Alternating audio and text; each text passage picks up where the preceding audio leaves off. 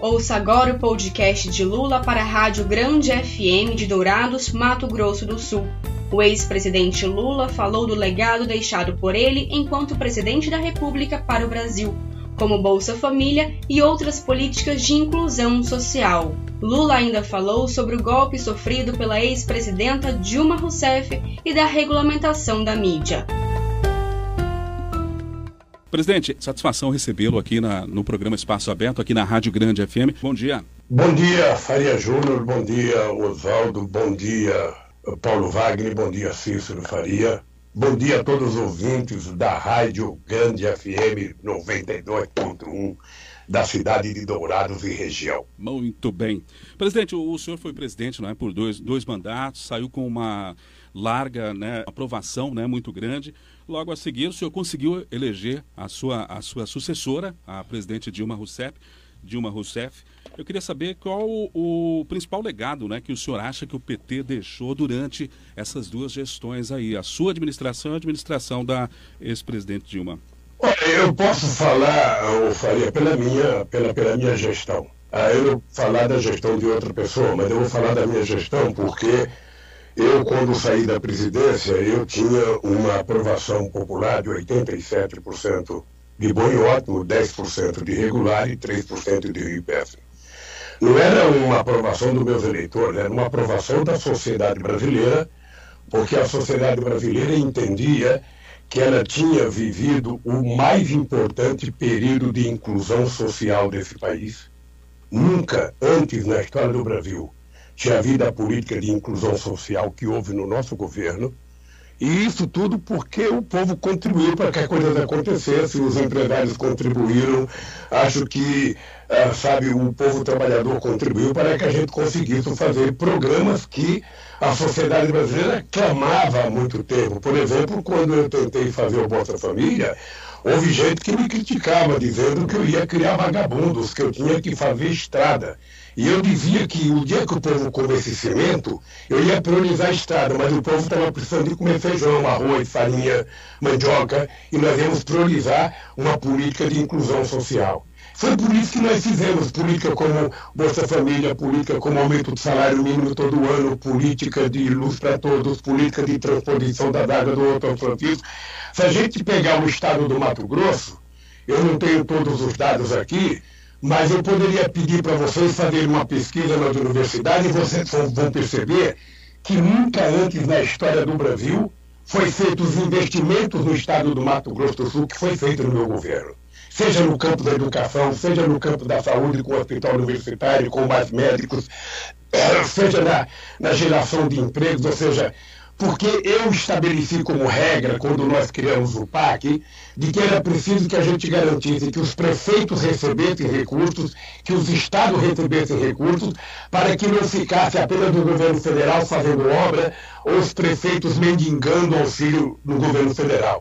Então, quando a gente foi construir o PAC, eu fiz uma reunião com os governadores, depois eu fiz reunião com os prefeitos das capitais, depois vocês até podem perguntar para uma pessoa que é muito amiga de vocês aí no Estado, fala a família bem politizada, que é a família Trade.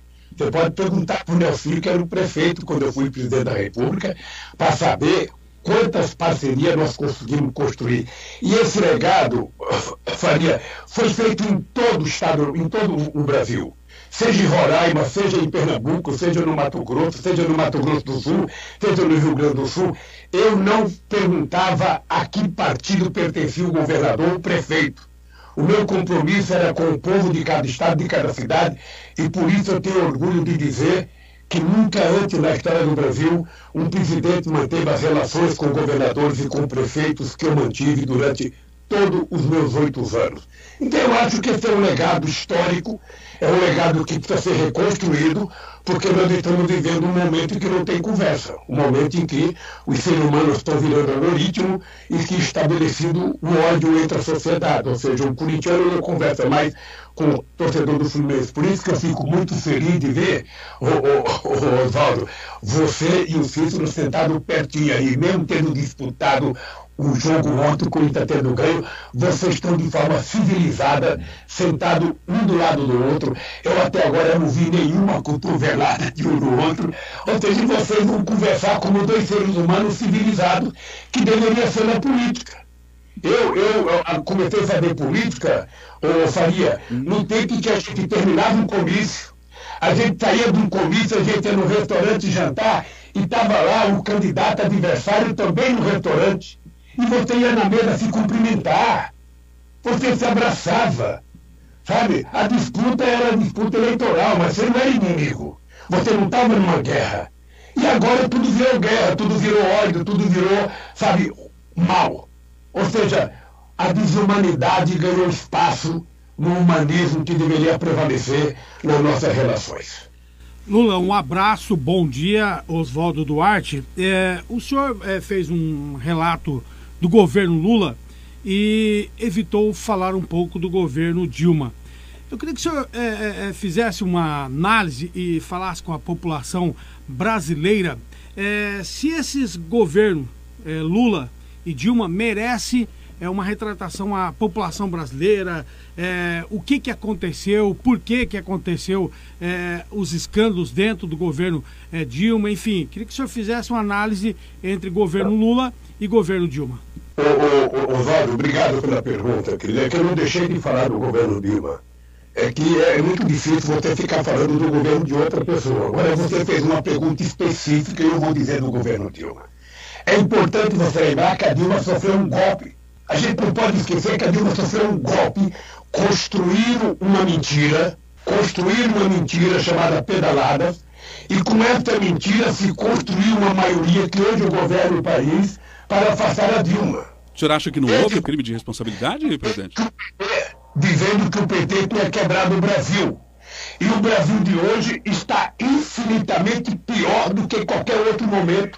Nós temos mais desemprego, mais inflação, mais fome, mais custo de vida, mais economia informal funcionando, porque prevalece o, o, emprego intermitente, o cidadão que não tem carteira assinada, o cidadão que não tem plano de saúde, o cidadão que não tem direito à previdência. Então o Brasil piorou. O Brasil piorou. Eu, eu, eu acho que o governo da Dilma foi um governo que fez coisas extraordinárias, ou seja, eu acho que houve um, um desajuste no, em 2014, quando o governo adotou uma política de desoneração, na minha opinião, exagerada, sabe? E, e, e, depois ela tentou corrigir, aí você já tinha uma figura chamada Eduardo Cunha na Câmara, que diferente do papel que o Temer fez para o Fernando Henrique Cardoso em 99, que ajudou a fazer as mudanças no Congresso para poder ajudar na governabilidade, o Eduardo Cunha começou a, a estabelecer pautas bombas para que a Dilma tivesse dificuldade de governar. É isso que aconteceu, porque se vocês estão lembrados, nós terminamos 2014 com 4,3% de desemprego, o menor desemprego já existente na história desse país. Vocês se lembram disso? E a inflação altamente controlada. Ora, na hora que a Dilma percebeu que tinha que fazer uma correção, que ela mandou para o Congresso Nacional as medidas de mudança, o Congresso não aceitou e a Dilma então passou a viver o seu inferno astral de um lado, o Congresso reprovando as coisas que ela mandava, e de outro lado, Eduardo Cunha trabalhando a ideia do impeachment da Dilma. Foi uma situação muito difícil, mas é importante lembrar o que aconteceu no governo da Dilma, que foi crescimento econômico também. Em 2011 o Brasil cresceu 3,9%, depois cresceu 2,9%, depois cresceu 2%. Quando chegou em 2014, houve, na minha opinião, um excesso de desoneração e que não houve possibilidade de corrigir a rota daquilo que tinha sido determinado, e aí começou o processo sabe, de derrubada da Dilma Rousseff. O que foi um desastre para o Brasil e está sendo um desastre hoje para o Brasil. Eu sei que, que todos vocês sabe, moram num estado eminentemente agrícola, um estado poderoso no agronegócio, e eu sei que as pessoas do agronegócio estão muito felizes porque o dólar está crescendo, mas era importante chamar a atenção para vocês de que a, a, a, no nosso governo o agronegócio foi tratado, sabe, com muito carinho. Eu queria lembrar vocês da famosa medida provisória 432 de 2008, quando a gente, sabe, estabeleceu a discussão sobre a securitização e negociamos uma dívida de quase 85 bilhões. Naquele ano, nós evitamos que o agronegócio quebrasse. E nós passamos a financiar coisas a 3% de juros ao ano, inclusive muitas máquinas para que a produção aumentasse no campo. Então é importante lembrar, sabe, é importante lembrar que se as pessoas não gostam do PT é por outra razão. Se as pessoas não gostam do PT, talvez porque eu seja corintiano, talvez porque eu seja nordestino, talvez porque qualquer outra coisa, e é um direito da pessoa não gostar. Eu também não reclamo se as pessoas não gostam de mim, ninguém é obrigado a gostar. Eu, a única coisa que eu exijo é que as pessoas, sabe, digo a verdade porque não gosta. Eu, efetivamente, sou defensor de que o Brasil ainda carece de reforma agrária. Está na Constituição. Você não precisa invadir nenhuma terra produtiva para fazer reforma agrária. Eu sou da opinião de que os índios devem ser tratados dignamente e decentemente, porque eles eram donos desse país antes dos portugueses chegarem aqui. E não maltratar os índios como estão maltratados, e como vocês sabem que vive quase 18 mil índios aí na cidade de Dourados.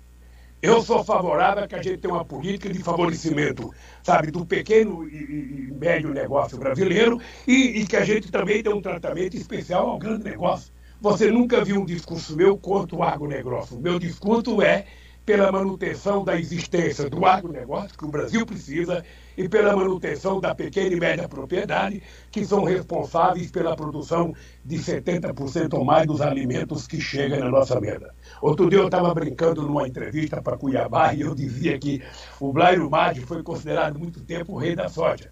Mas se ele quisesse comer um frango caipira, ele tinha que ir num pequeno proprietário e comprar o frango caipira. Ele quisesse comer um porquinho, ele tinha que ir num pequeno criador ou no médico e comprar o um porquinho, porque o agronegócio não permite sabe, a criação disso, porque é, é tudo em muita escala e é tudo pensando na exportação. Okay. Então, eu estou, eu estou convencido, eu estou convencido que a Dilma fez um bom governo, que, que a, a Dilma foi a figura mais queimada e, e, e, ela foi assaltada do poder.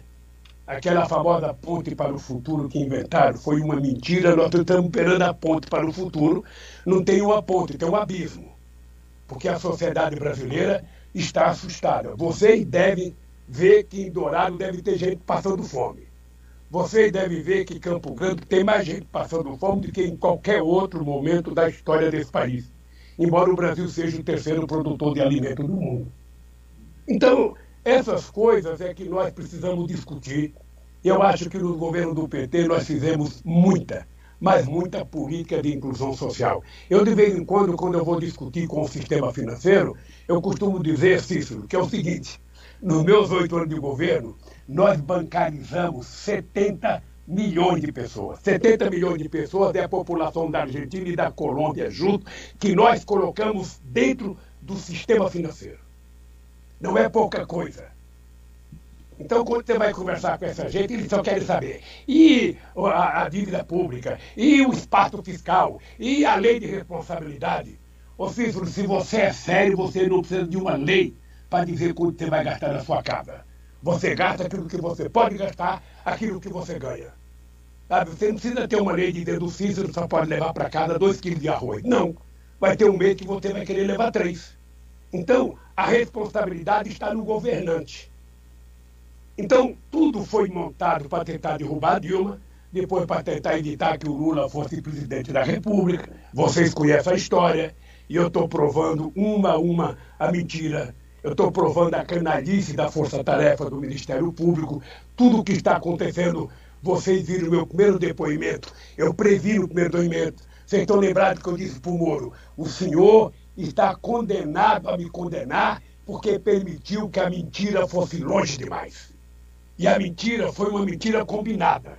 O seu Moro e o Dallagnol visitaram todas as redações dos principais jornais brasileiros visitaram todas as redações das principais revistas e visitaram todas as redações das principais televisões brasileiras para dizer o que nós falarmos, publique porque é verdade. E eu dizia, não publique porque é mentira. Foi o que aconteceu. Ok. Aconte... Aconteceu é que vocês sabem da história verdadeira. O Moro foi, o Moro foi um deus de barro criado pela imprensa brasileira para tentar destruir o Lula. E eu, graças a Deus, estou aqui inteiro para discutir o futuro do Brasil. Muito bem. Cícero. Ô, presidente, a questão é a seguinte: o senhor disse recentemente que se arrepende do seu governo e no governo Dilma não ter dado andamento ao projeto da regula regulação da mídia. Como isso é possível sem que haja uma censura à liberdade de expressão e ao direito da gente exercer um jornalismo livre e democrático? Ô Cícero, quem está falando com você é a figura mais censurada na história do Brasil. Leiam a história do Brasil. Peguem de Marechal Rondon, de Marechal Deodoro da Fonseca, peguem de Marechal Floriano Peixoto, parte por Getúlio Vargas e chega a quem vocês quiserem. Vocês vão perceber que o cara mais censurado na história do Brasil chama-se Luiz Inácio Lula da Silva. Eu vou te dar um exemplo. Em nove meses, eu tive 13 horas de jornal nacional contra mim. Nenhum minuto a favor. Eu tive, em nove meses, 680 editoriais de jornais contra mim. Nenhuma a favor. Eu tive, em nove meses, 55 capas de revista contra mim. Nenhuma a favor. E sequer me deram direito de resposta. Então, quem está falando, sabe, com vocês, entendem que eu duvido que tenha alguém que tenha defendido mais liberdade de imprensa do que eu, na minha história política, desde o sindicato em 75, a presidência da República. E eu duvido que se teve alguém que foi mais vítima de mentira do que eu. E eu, com muita paciência, com muita paciência, com a fé que eu tenho em Deus, com a paciência que eu aprendi da dona Lindu, eu falei, eu vou suportar tudo isso. Quando eu falo em regulamentação da mídia, é porque nós fizemos um, um, nós fizemos um congresso em 2009, em Brasília, participaram mais de 4 mil pessoas ligadas à televisão, rádio jornal. Aprovou-se um projeto que a gente faria cuidar da regulamentação sabe, da mídia eletrônica e da internet. Porque o jornal escrito e a imprensa escrita sabe, quem vai regulamentar é o leitor. Ele compra ou não o jornal, se ele quiser, ou a revista. E isso tem que ser feito pelo Congresso Nacional, isso não é feito pelo presidente da República. O que eu disse é que em algum momento a sociedade vai querer discutir esse assunto. E as pessoas não podem dizer, não, uh, quer censura. Ninguém quer censura. Ninguém quer censura. Eu quero o fim da censura porque eu sou censurado nesse país. Vocês não sabem como eu sou agradecido a vocês se disporem a fazer uma entrevista comigo. Porque nesse país eu fui durante muito tempo execrado. Apesar de ter saído o presidente mais popular da história desse país, quando resolveram que era preciso me tirar da política, construíram a maior insanidade, sabe, contra uma pessoa. E eu desafiava, eu desafio um político, um radialista, um jornalista, um vereador, um deputado, um presidente, um empresário, a dizer o seguinte, eu dei cinco reais para Lula.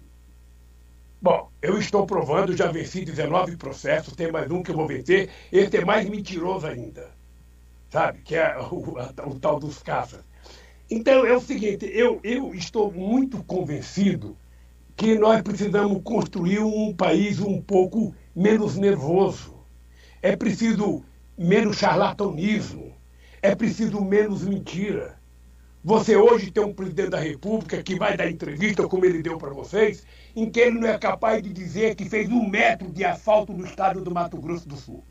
Ele não é capaz de dizer que contratou uma enfermeira para o Mato Grosso do Sul.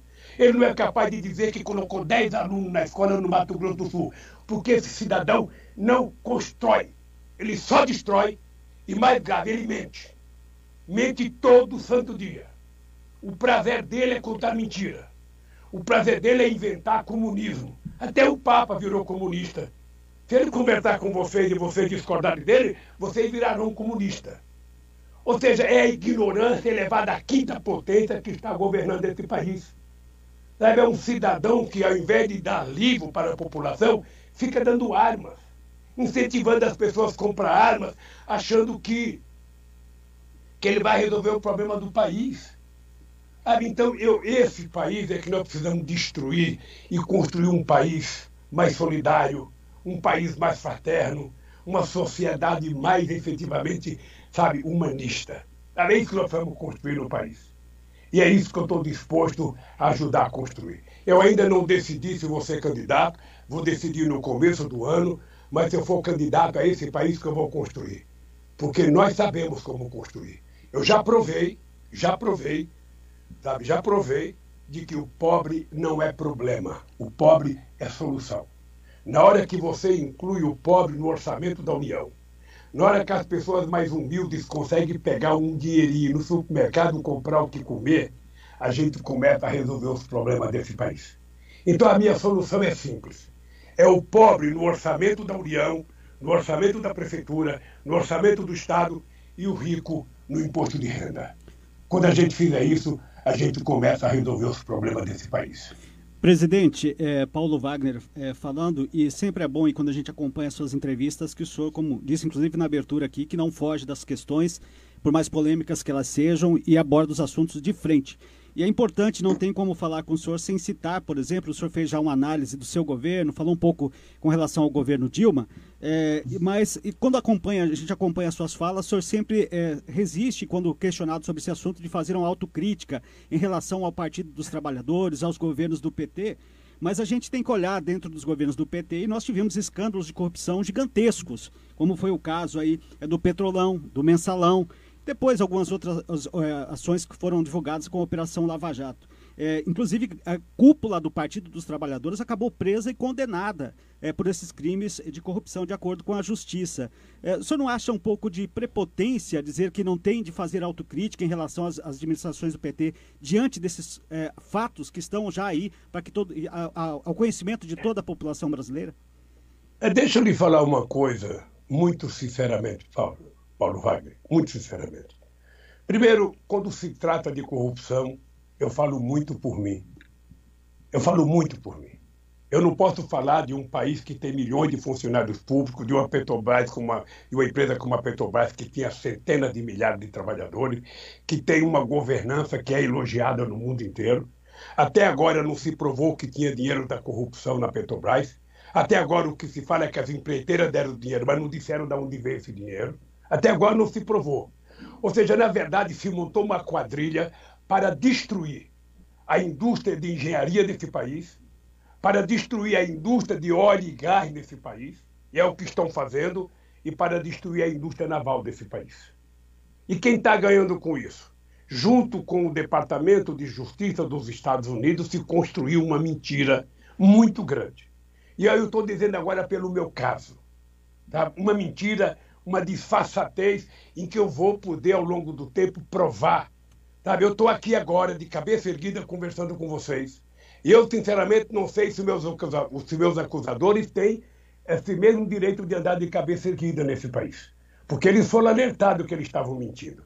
Então, quando você cobra um autocrítico, eu fico perguntando o seguinte: por que, que você acha se eu tenho que fazer autocrítica se você pode me criticar, o Paulo? É muito mais saudável você me criticar e as pessoas dizerem o que pensam do PT. A questão do mensalão, veja, é, é, importante que vocês atentem. Vocês estão lembrando para que o mensalão chegasse a um julgamento, se criou uma coisa chamada teoria do domínio do fato. Me explica o que é isso, Wagner. Explica o que é isso. Quando você cria uma coisa chamada teoria do domínio do fato, é porque você não tem culpado. É porque você não sabe quem cometeu o crime. Você pressupõe que Eles nessa foram condenados, bancada, presidente. As não, pessoas é foram condenadas na justiça, como é que não, não existe a prova? mas, foi, mas foram condenadas porque foi construída uma tese que não precisava prova. Eu estou perguntando para você, se a gente tivesse um julgamento de vocês quatro, a gente pegasse o Cícero, que tem uma, uma, uma, uma cara mais de senhor, sabe, e a gente falasse o seguinte, o Cícero é um chefe, nós vamos condenar porque ele é o chefe, eu não tenho prova, mas certamente é ele que manda nos outros. Foi isso que aconteceu no mensalão é, vocês deveriam pegar o voto do Lewandowski e dar uma lida. E depois, para mim, é o seguinte, ô Paulo, para mim é o seguinte: só não deve ser punido quem não fizer bobagem. Quem fizer bobagem vai ter que ser punido. E no meu governo, muito mais. Vocês estão lembrados que todos os mecanismos de proteção, a questão da segurança, fomos criados por nós. A delação foi nós que criamos O portal da transparência, que é elogiado na ONU e no mundo inteiro, fomos nós que criamos. A lei da, do acesso à informação, fomos nós que criamos, que não é utilizada no governo Bolsonaro. Ou seja, porque tem uma coisa, Wagner, se você fosse chamado para trabalhar no meu governo, você ia receber a seguinte mensagem: você é dono da sua responsabilidade. Se você fizer tudo certo, maravilhoso, você vai até ter aumento. Mas se você fizer bobagem, você vai pagar o preço. É assim que funciona. Assim que funciona. O que eu quero é o seguinte: é que você, primeiro, investigue. No caso de uma empresa, você investiga a empresa. Se a empresa praticou um crime, você prende o dono da empresa. O que você não pode é premiar os ladrões. Porque a Lava Jato premiou todos os ladrões que denunciaram. Porque o ladrão delata.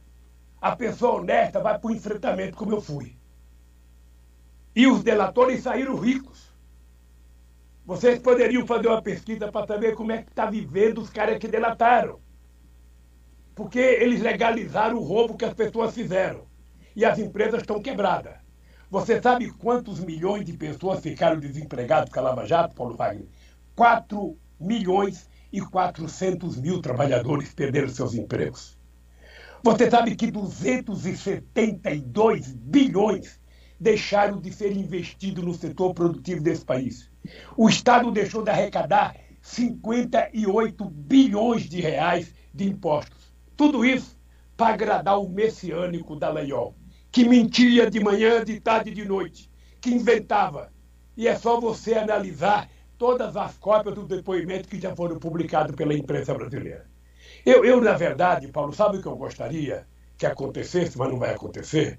Eu não quero que a imprensa se sinta culpada. O que eu quero é que a imprensa reconheça que ela foi enganada pelo Ministério Público, que ela foi enganada pelo Moro com inverdade. Qual é a condenação que o Moro me deu, Paulo Wagner? Sabe qual foi o crime que eu cometi? Fato indeterminado. Ou seja, ele não sabe por que, que ele me condenou. A única coisa que ele sabia é que ele queria ser ministro do Bolsonaro. E para ser ministro do Bolsonaro era preciso tirar o Lula da disputa presidencial. Porque eles sabiam que, mesmo estando na Polícia Federal, eu ganharia as eleições. Então, ô Paulo, toda vez que alguém pergunta assim para mim, por que, que você não faz autocrítica? Eu falo, não, porque eu quero que você me critique. Pelo amor de Deus, quem sou eu para me antecipar as críticas que as pessoas têm que fazer a mim? Levanta os defeitos do PT e vamos discutir. Vamos ver o que, o PT fez de errado e o que, que o PT fez de certo. O dado concreto é que nós tiramos 36 milhões de pessoas da miséria absoluta e elevamos 40 milhões de pessoas a um padrão de classe média. O dado concreto, Paulo, é que você pode perguntar para qualquer pessoa em Dourados e você vai ouvir a seguinte coisa: nunca teve um presidente da República que investisse tanto dinheiro em Dourados como o Lula investiu, que fizesse a Universidade Federal, que fizesse o Hospital Universitário, que criasse sete escolas técnicas no Estado, além da quantidade extraordinária de, de, obras que nós fizemos aí. Você sabe, foram 700 milhões de reais postos pelo governo federal na cidade de Dourados. E nós fazíamos isso, não é porque o governo era do PT, nós fazíamos isso porque Dourados é uma cidade importante. Era uma cidade que era tratada como a cidade da Foz do Gado, mas hoje Dourados é uma cidade, sabe, de serviço, é uma cidade que tem muita empresa, tem muita atacadista, é uma cidade, sabe, um, um polo responsável por mais 30 cidades na região. Virou quase que uma megalópole Dourado. Então é por isso que a gente tem que tratar com respeito. Agora, eu, eu não quero perguntar para você, Paulo, me dê uma obra que o Bolsonaro inaugurou em Dourado. Uma coisa que ele anunciou, alguma coisa que ele fez. Ele não teve nem coragem de visitar a vítima do Covid. Que pelo menos metade das pessoas que morreram ele tem responsabilidade. Ele não teve coragem, nem sentimento, nem humanismo de visitar uma família, dar um abraço em alguém que perdeu um filho. Tem 12 mil crianças órfãos nesse país. Ah, então, então é o seguinte, o Paulo, o PT, o PT vai continuar fazendo as suas autocríticas e o PT vai podendo provar o seguinte. Nesse país, eu vou, se for candidato, a coisa mais interessante que eu quero fazer é discutir o que meus adversários querem discutir, porque eu quero conversar com o povo, como é que se faz as coisas nesse país. Como é que se cuida do povo. Você só vai cuidar do povo se você for o povo. Se você conhecer o povo. Se você convive com ele. Porque a nossa cabeça, ela pensa aonde os nossos pés pisam. Então é preciso conhecer o povo. É preciso já ter vivido enchente, é preciso já ter vivido desempregado, é preciso já ter passado fome, é preciso você viver o cotidiano do povo para você poder saber que investir no pobre não é gasto, é investimento. Educação não é gasto, é investimento. Ciência e tecnologia não é gasto, é investimento. É esse país que nós precisamos voltar a construir. É esse país que nós precisamos voltar a dizer para o povo: é possível, é possível. Sabe, esse país continuar investindo em educação, em saúde. E eu tenho um orgulho tremendo, Paulo, sabe por quê? Eu fui o único presidente do Brasil que não tem o diploma universitário e sou considerado o presidente que mais fez universidade na história desse país. Mais colocou aluno nas universidades com o ProUni, com o FIES, com o REUNI. Mais criou escola técnica. Em 100 anos, a elite brasileira fez 140 histórias de escola técnica. O PT, em 13 anos, fez, de, fez mais de 400 escolas técnicas. Sabe por que, que nós fizemos isso? Porque eu não tive educação que eu queria ter. E eu acho que o filho dos trabalhadores tem que ter educação. Eu sonho que todo mundo tenha direito e possibilidade de fazer a universidade. Pode não fazer, porque faz uma outra opção, mas ele não pode ser cerceado do direito de crescer socialmente. Sabe, fazer jornalismo como vocês fizeram, fazer radiar, fazer qualquer outra coisa. Sabe? Mas eu, eu quero é que o povo brasileiro tenha igualdade de oportunidade. Por Muito isso, bem. Muito, muito bem, presidente. Programa Espaço Aberto aqui pela Rádio 92. Hoje estamos conversando com o ex-presidente da República, Luiz Inácio Lula da Silva. Quero lembrar que a gente está com transmissão né, desse, desse programa aqui em live no YouTube e no Facebook. Você pode acompanhar agora ou poderá acompanhar depois. Presidente, voltar aqui na questão da, da Dilma Rousseff. O senhor falou que foi arquitetado todo um projeto para tirá-la do poder é, duas questões que eu vou colocar para o senhor. E recentemente, agora, o Ciro Gomes, que outrora já foi né, seu apoiador, disse que o senhor conspirou contra a presidente Dilma para tirá-la do, do, do, poder. Que eu gostaria que o senhor falasse sobre essa, essa afirmação do, do Ciro Gomes. E o senhor falou também de delator. A lei da delação premiada foi aprovada durante o governo do PT. O senhor se arrepende em algum momento de ter aprovado, do PT ter aprovado, permitido essa lei? Não, não, não me arrependo, não. Pelo contrário, o que eu acho é que nós não tivemos procuradores sérios e não tivemos juiz sério. Porque a, a, a, delação era um jeito espontâneo da pessoa que quisesse fazer uma delação. Mas o que aconteceu é que as pessoas foram torturadas. Nós tivemos gente que estava preso e ameaçava-se ele, sabe, de que ia soltar ele e trazer a filha dele para ser presa. Nós tivemos casos escabrosos que as pessoas não contam. Nós tínhamos uma mulher numa cadeira de roda que queria ir no banheiro e não levava ela no banheiro enquanto ela não falasse o nome Lula. Nós tivemos o caso do Léo Pinheiro, que ele prestou cinco depoimentos, cinco, não foi um. Em todos ele negou qualquer coisa comigo. No último, ele falou: não, o Lula participou.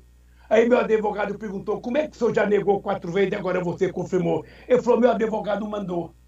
Então tinha uma senha, que está escrita inclusive no livro do Janot. Tinha uma senha que era o seguinte: é preciso citar o nome do Lula. A coisa é tão escabrosa, a coisa é tão escabrosa, que tem processos, sabe? porque eu já estava cinco anos fora do governo e eles ainda me colocam. Eu, todas as palestras que eu fazia, essas palestras eram, tinha entrevista coletiva no país que eu chegava, tinha filmado pelo Stucker, que está gravando o nosso programa aqui, todas as palestras eram filmadas, a gente transmitia, tinha discurso por escrito, e eles passaram cinco anos achando que as minhas palestras eram ficção.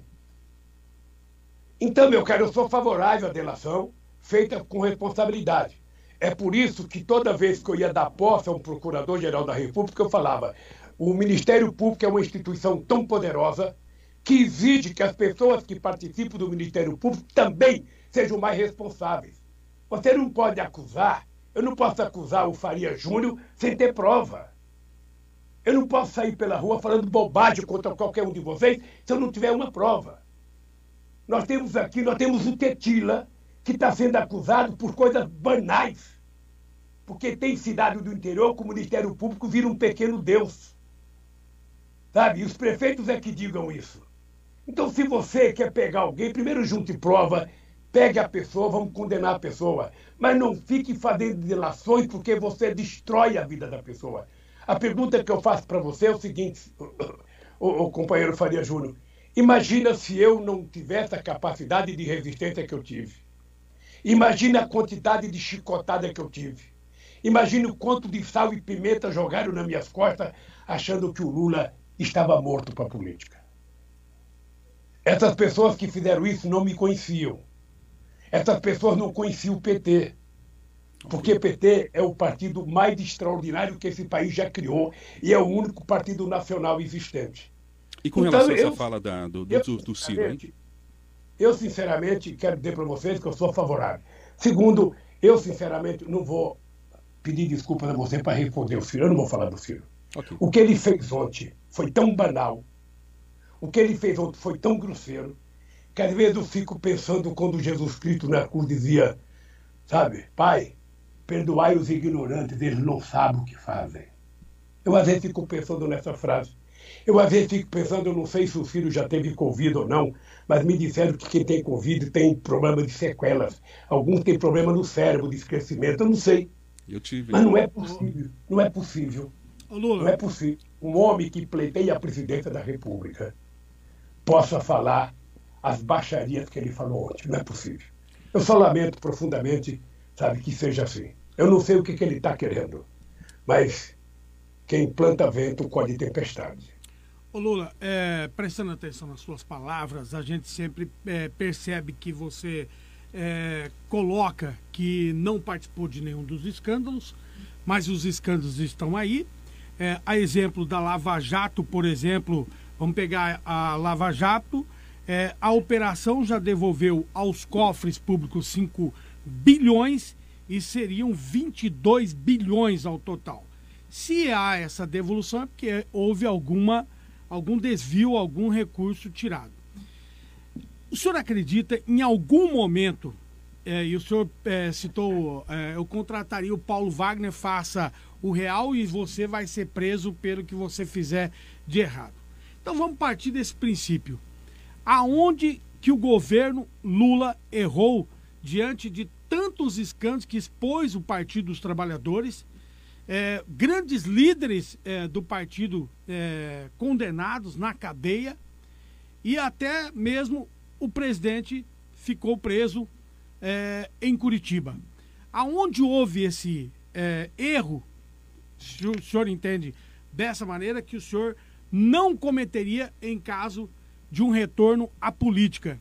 E aí, dentro dessa situação, como é que o senhor analisa essa relação Lula ódio e amor. A gente percebeu muito isso nas redes sociais desde ontem aqui na cidade de Dourado, no estado de Mato Grosso. E eu aproveito a pergunta do Oswaldo Duarte, o Lula, e pergunto: não foram, não foram as alianças políticas que você fez do seu governo com o antigo PFL, com o MDB, loteamento de cargos nas estatais, que acabou resultando nessa corrupção aí que acabou resultando Gente, nesses processos?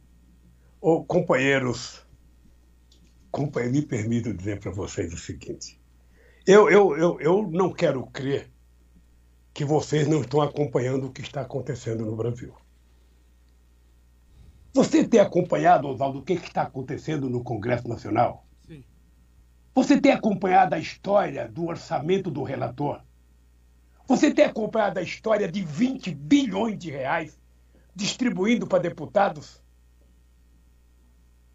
Você tem conhecimento da história do orçamento secreto do Lira e do orçamento secreto do Pacheco? Ou seja, feito aos olhos vivos para a sociedade perceber. Você tem um orçamento paralelo na história desse país. Sabe, que, que, que, que, que se você comparar isso com o tal do mensalão, é o absurdo do absurdo. Ora, então, deixa eu dizer para vocês uma coisa, querido. Eu vou repetir com todas as letras aqui, Oswaldo, é o seguinte, veja. Nem você, nem eu, só tem uma pessoa que pode saber se as pessoas cometeram o erro, é Deus. Tá? Quando você indica um diretor de uma empresa, todos os diretores da Petrobras eram funcionários de carreira com mais de 30 anos de emprego. Essas pessoas já tinham cargos importantes na Petrobras antes do Lula ter chegado à presidência da República. Essas pessoas elas são indicadas pelo Congresso Nacional ou por um partido político ou por uma instituição, sabe, científica. Essas pessoas vão para o Conselho da Petrobras, o Conselho da Petrobras analisa e é o Conselho que referenda essa pessoa.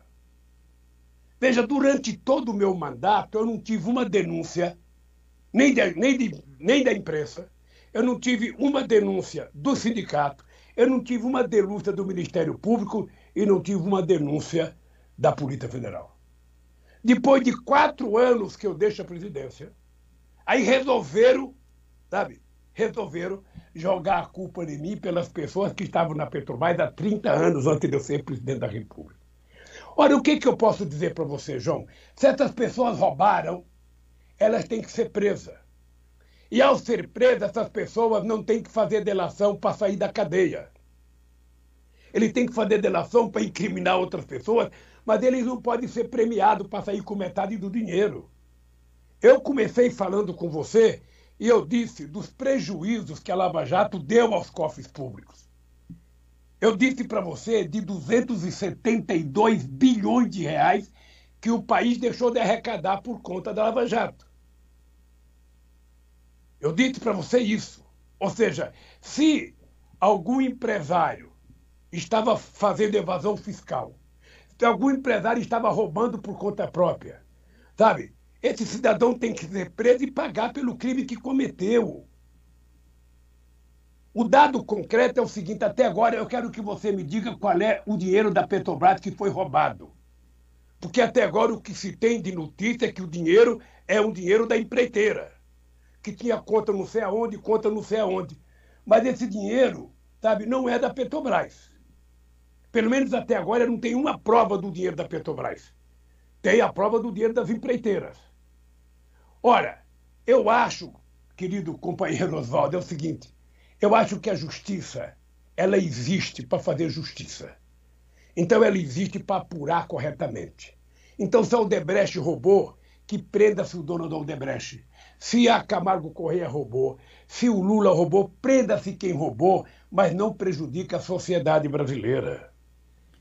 Então, o PT criou todos os mecanismos, todos, sem distinção, para apurar a corrupção nesse país. Eu conto sempre uma história, conto sempre uma história que eu estava na Índia quando eu fiquei sabendo que a Polícia Federal ia, ia visitar a casa do meu irmão, porque pegaram um telefonema do meu irmão pedindo R$ 2.500 de emprestado de uma pessoa aqui do Mato Grosso, que eu não vou citar o nome.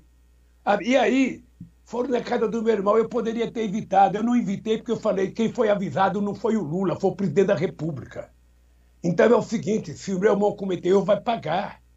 Porque essa é a lógica de um país sério, de um governo sério. Presidente, é, é, deixa eu aproveitar, o senhor falou, inclusive, há, há eu, pouco... Eu tinha, eu tinha uma pergunta do Cícero que eu não, não, não, consegui responder, Cícero. Você tinha feito uma complementação na pergunta Sim, do Oswaldo? Com relação a esse loteamento que houve de cargos políticos na Petrobras, né? Veja, o, Então, e são essas pessoas que foram indicadas pelo seu então, governo que acabaram cometendo esses ilícitos, né? Ou os malfeitos, você- como diria Dilma Rousseff.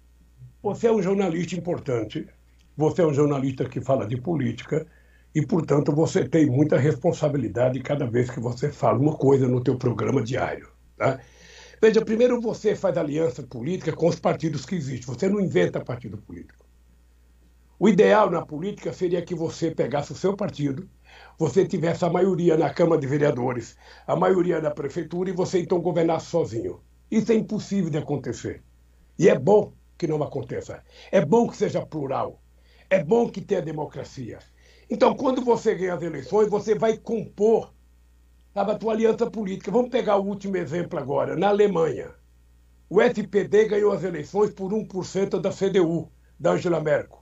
O SPD, para governar, ele vai ter que compor uma aliança com partidos que são adversários deles. Não tem jeito. Se você quiser construir uma maioria, você vai ter que fazer composição política.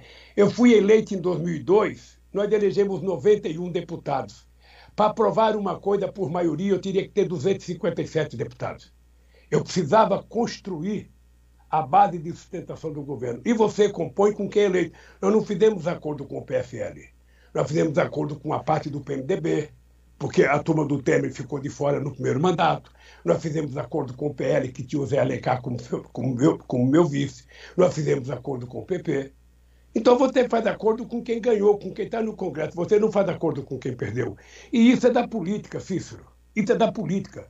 Isso é de um sistema em que você é obrigado a construir coalizão para poder governar, ou no parlamentarismo, que você tem que construir maioria para governar. Sabe, o ideal seria que você não precisasse fazer isso.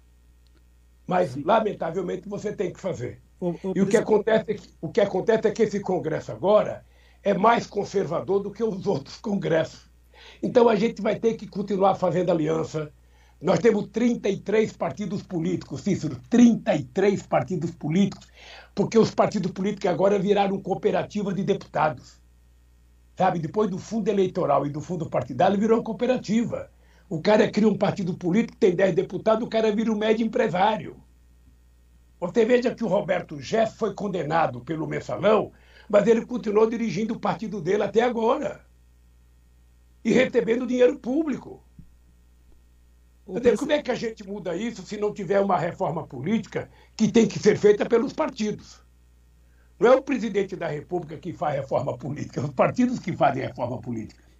Então eu espero, eu espero que isso seja motivo de uma grande discussão que a gente faça sabe, durante o processo eleitoral e que a gente possa fazer depois das eleições. O presidente, por falar em, em, política, hoje no atual cenário, de acordo com os institutos, o senhor está liderando aí é, uma possível corrida é, à presidência da República nas eleições de 2022. E a polarização que se tem no, no atual momento é, aponta muito nesse cenário. Mas dentro do, do, Partido dos Trabalhadores, a esquerda, como em si, tem duas mulheres que são é, bastante reconhecidas nacionalmente, que seriam muito fortes, a Gleice Hoffmann e a Manuela Dávila. É, o senhor, neste momento que, dessa polarização, o senhor entende que o único candidato possível de esquerda para enfrentar, propriamente dito, o atual presidente numa campanha eleitoral seria o senhor? Essa é uma opção pessoal sua? Ou o senhor entende que a Dávila e também a Hoffman poderia ser esse candidato pelo Partido dos Trabalhadores? Olha, você, você acha que num país como o Brasil, com 8 milhões e meio de quilômetros quadrados, 215 milhões de habitantes, e um partido complicado como o PT, alguém seria candidato porque quer ser candidato? Você acha que o cara que já tem o legado que eu tenho precisaria ser candidato outra vez? Acontece que você só é candidato se as pessoas que compõem o teu bloco o teu partido acharia que você deva ser o candidato. Na hora que aparecer alguém, sabe, com mais viabilidade de ganhar, obviamente que o PT tem toda a liberdade de escolher o candidato. Candidato a presidente não é uma coisa que você acha assim. Não é uma coisa que você vai no programa da Globo e encontra o Hulk, o Faustão, o Datena. Você não encontra. Não é assim que você escolhe um candidato. É importante escolher e toda vez que o Brasil escolheu o candidato assim, não deu certo. Veja o Gênio Quadros, o que aconteceu. Veja o Collor, o que aconteceu. É, é importante que as pessoas tenham uma história política. É importante que a história, as pessoas tenham uma biografia.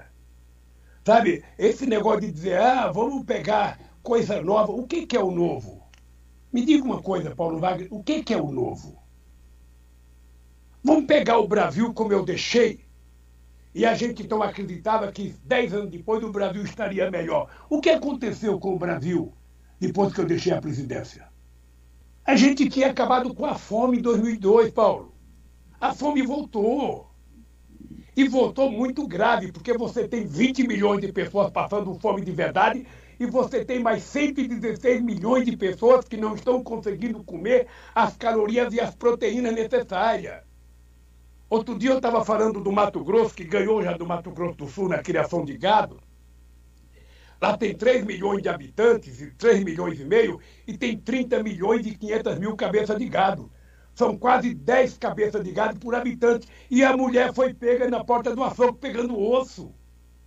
Você viu outro dia na estrada do Rio de Janeiro o povo pegando carcaça e pegando osso para comer, no país que é o maior produtor de proteína animal do planeta Terra. Alguma coisa está errada. Então, você perguntar, você é porque você quer ser? Não. Eu não sou porque eu quero ser. Eu estou candidato porque o meu partido e os aliados entendem que eu tenho competência para tentar resolver o problema que a elite brasileira nunca teve competência de resolver. Nunca teve competência. Eu vou repetir, Paulo. A elite brasileira nunca teve competência para resolver o problema da miséria. Ô, presidente, para encerrar aqui a conversa, o Aí senhor eu disse que... Cícero. Por mim, por mim, nós varamos o dia aqui. o, o seguinte, o Luiz Inácio, como diz popularmente, é, o senhor disse que em janeiro deve confirmar a sua candidatura. Hoje o senhor é pré-candidato. A sua candidatura à presidência da República. O senhor pretende fazer igual o Bolsonaro está fazendo? Ir para a rua, participar de reuniões, enfim, fazer essa, essa moagem política toda em contato com a população? Encarar o povão? Olha, primeiro, primeiro eu disse na entrevista coletiva em Brasília, na sexta-feira da semana passada, que eu tenho quatro ex-ministros da saúde que me orientam. Eu tenho Padilha, sabe, que foi o companheiro que introduziu o Mais Médico no Brasil. Eu tenho Humberto Costa, que foi o companheiro que introduziu o Brasil Sorridente, o SAMU, no Brasil. Eu tenho o companheiro Antônio que é um cara extraordinário na questão da saúde. E tem o nosso companheiro, que foi ministro da Dilma. Bem, deixa lhe dizer uma coisa. Eu só vou para a rua quando eu tiver garantia científica, sabe, de que eu não vou nem passar problema para os outros e nem passar problema para mim. Eu vou tentar me cuidar ao máximo que eu puder me cuidar e quero te dizer que eu estou com muita vontade de ir para a rua. Eu nasci na política, em cima de um caminhão, na porta da Volkswagen, às quatro horas da manhã, na porta da Mercedes, na porta da Ford, na porta da Scania, na porta da Carmanguia, e isso é uma coisa que eu tenho saudade e que eu gosto de fazer. Mas eu só vou quando eu tiver autorização médica de que eu não estarei colocando ninguém em perigo e eu também não estarei em perigo. Já está vacinado? Já, eu já, tô, já tomei a terceira dose de vacina. Se disserem que tem que tomar a quarta e tiver, eu vou tomar. Se tiver que tem que tomar a quinta, eu vou tomar. Eu estou tomando vacina até na testa, sabe? Porque eu perdi muitos amigos com o Covid-19. E eu, sinceramente, não tenho aptidão da ignorância que tem o Bolsonaro. Não tenho. Não tenho aptidão, porque eu acredito na ciência, eu acredito na, no, nos médicos, eu acredito na orientação científica, sabe? E eu acredito, veja, o Bolsonaro, vamos ser franco, ele não precisaria ter chegado onde chegou. Era só ter bom senso. Esse cara poderia ter criado um comitê de crise, ter juntado o ministro da Saúde, o secretário de Estado, ter montado uma comissão de cientistas para orientá-lo. Ele não precisaria falar tanta asneira. Ele não precisaria ficar receitando remédio. Na verdade, se montou uma quadrilha de vender vacinas que não existia, que a CPI está provando isso. Eu espero que o relatório da CPI seja contundente e tenha provas concretas para que as pessoas não sejam julgadas com base em algo que não seja concreto. Mas eu tô, estou tô muito, muito tranquilo, sabe, de que nós vamos fazer uma bela campanha. O Bolsonaro vai continuar mentindo, ele vai continuar fazendo fake news, ele vai continuar, sabe, ele, ele prefere levantar às 5 horas da manhã, ligar o gravador dele e contar as mentiras para ele mesmo. Ele adora, ele deve ter orgasmo múltiplo contando as mentiras dele. Sabe? Porque ele não tem nenhum interesse com a verdade. Nenhum interesse com a verdade. Sabe? Então é o seguinte: eu vou fazer o que eu sempre fiz. Eu fui assim no movimento sindical, eu fui assim nas greves dos anos 80, eu fui assim na criação do PT, eu fui assim na criação das diretas, eu fui assim nos dois mandatos que eu exerci na presidência da República. Eu quero recuperar o prestígio que o Brasil tinha no mundo. O prestígio. O Brasil virou protagonista internacional. Se algum de vocês viajou para fora do Brasil no tempo que eu era presidente, vocês sabem o orgulho de apresentar o passaporte na aduana de qualquer país. Esse país foi levado a sério então, é o seguinte, sabe? Eu, eu, eu quero governar para todos, eu quero fazer campanha para todos, eu quero falar com todos e quero tratar aqueles que não gostam de mim, sabe, com o mesmo respeito que eu trato aqueles que gostam. Eu não estou preocupado se o cara, ah, o fazendeiro não gosta do Lula. Eles nunca gostaram, nunca votaram em mim, eu nunca pedi voto para eles. Sabe? Eles votam em que eles quiserem. Como trabalhador comum, vote em quem quiser, como jornalista, vote em quem quiser. Eu vou tentar fazer um discurso para a sociedade brasileira e vou provar de que é possível a gente recuperar esse país. Vou provar de que é possível fazer a economia crescer, de que é possível gerar emprego, de que é possível colocar mais aluno na universidade, de que é preciso mais investimento em ciência e tecnologia, de que é preciso melhorar a saúde. Vou provar. E vou provar como as coisas acontecem. Vocês estão lembrados quantas críticas o, o, o, o SUS sofria nesse país desde a sua criação em 1988. Desde que ele foi criado. O SUS era vítima. Agora, na crise da pandemia, é que as pessoas aprenderam a ver a importância do SUS, porque se não fosse o SUS e a dedicação dos profissionais da saúde nesse país, a gente teria perdido, quem sabe, mais de um milhão de pessoas. Muito bem. Então, programa... é, é com esse otimismo que eu quero, eu quero disputar uma eleição. E é com esse otimismo que eu quero, sabe, ganhar as eleições. E é com esse otimismo que eu espero um dia estar aí em Dourados e vocês me convidarem no estúdio para que a gente faça um tete a tete, assim, bem, bem bom Perfeito. e bem bolado, sabe, para o povo de Eldorado e da região poderem tratar bem as coisas. Muito um bem. abraço no coração de cada um de vocês e um abraço nos ouvintes da Rádio Grande FM 92.1 e até a próxima oportunidade. Muito bem. Programa Espaço Aberto aqui pela Rádio 92. Hoje, uma edição especial, né? Entrevistando o ex-presidente Luiz Inácio Lula da Silva aqui no Espaço Aberto. Presidente, muito obrigado. Queremos agradecer aqui em nome de toda a nossa, nossa bancada, agradecer também em nome da, da direção da emissora, na pessoa do Mauro Alcântara, se empenhou muito para a realização dessa, dessa entrevista. Nosso muito obrigado ao senhor por estar aqui, dedicando aí o seu tempo a esclarecer, passar informações para os nossos ouvintes aqui da nossa região. Muito obrigado. Eu quero, eu quero aproveitar também, é, Farias, agradecer ao ex-governador Zeca do PT, José Arcílio Miranda dos Santos, que quando da entrevista aqui na Rádio Grande FM recentemente, ele fez esse compromisso de fazer o contato, de nos levar até os assessores do, é, do Lula para que ele pudesse estar aqui na Rádio Grande FM. Então a gente gostaria de fazer esse registro também do ex-governador José Arcílio Miranda dos Santos, o Zeca do PT aqui no Mato Grosso do Sul, que fez essa ponte para a gente conseguir chegar até o ex-presidente Lula. Muito obrigado. E fica o convite para o senhor vir aqui no estúdio. me, permita, me permita aqui, só, só eu, eu cometi um, um lapso da minha parte. Eu deveria ter começado o programa agradecendo ao Zeca do PT por ter marcado essa entrevista, por ter falado com vocês, agradecer ao Wander, nosso deputado, agradecer ao ex-prefeito Titila, agradecer à direção do PT do Estado e do município, tá? Era para ter começado falando isso, mas como eu fiquei muito nervoso na frente de vocês, eu então não consegui lembrar disso, tá? Obrigado pela lembrança, Oswaldo. Obrigado.